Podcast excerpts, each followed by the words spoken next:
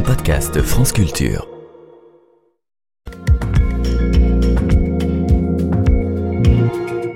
Et voici avec science, avec vous Alexandra Delbo, bonjour. Bonjour et bonne année Guillaume. Bonne année à vous Alexandra. Et ce matin, on découvre l'origine des acouphènes. Oui, vous avez peut-être les oreilles qui bourdonnent en ce lundi matin post-nouvel an à cause de la musique ou des conversations trop fortes. C'est l'un des exemples de ce qu'est un acouphène. L'alcool a d'ailleurs aussi tendance à les exacerber. Ces acouphènes peuvent prendre d'autres formes, des sifflements, des grésillements, mais l'essentiel est qu'ils ne sont pas présents à l'extérieur et qu'ils sont gênants, ils peuvent avoir des conséquences désastreuses pour la santé mentale. On estime qu'au moins un adulte sur dix est touché et c'est probablement une sous-estimation, surtout chez les journalistes et techniciens en radio. Il n'existe à l'heure actuelle aucun traitement curatif, mais pour correctement les traiter, il faut d'abord comprendre comment ils se forment et pour cela, plongeons ensemble là où le son est converti en signal pour le cerveau dans l'oreille interne. Stéphane Maison est professeur associé d'autolaryngologie à l'université d'Harvard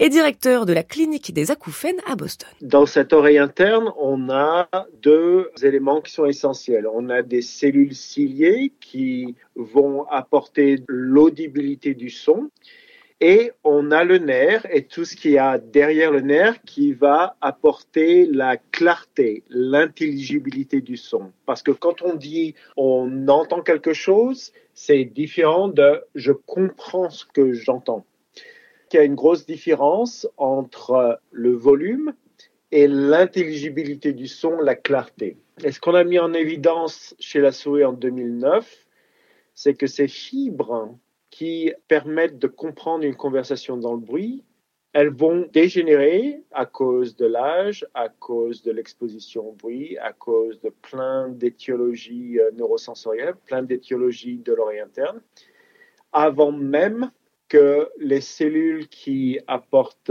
l'audibilité, le volume, euh, meurent. C'est-à-dire qu'on va perdre ces fibres bien avant qu'on va commencer à avoir une perte auditive.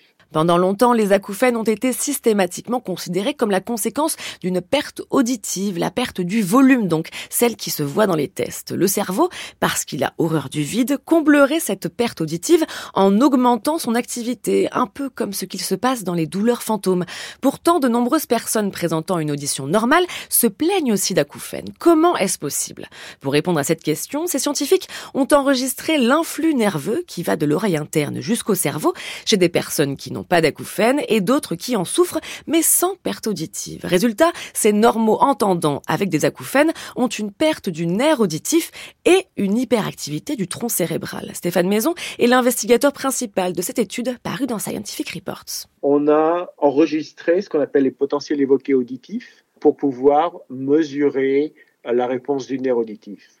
Et on s'est aperçu que chez ces normaux-entendants, ceux qui avaient des acouphènes avaient une perte significative de fibres du nerf auditif.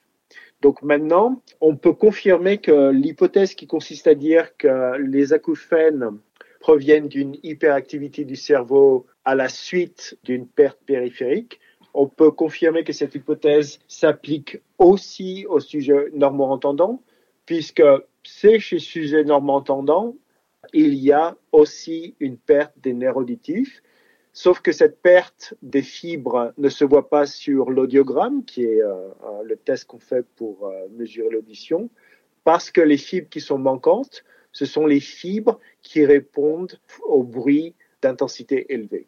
Reste à améliorer les diagnostics puisque pour l'instant, on ne dispose pas de tests suffisamment rapides pour mesurer cette perte du nerf auditif.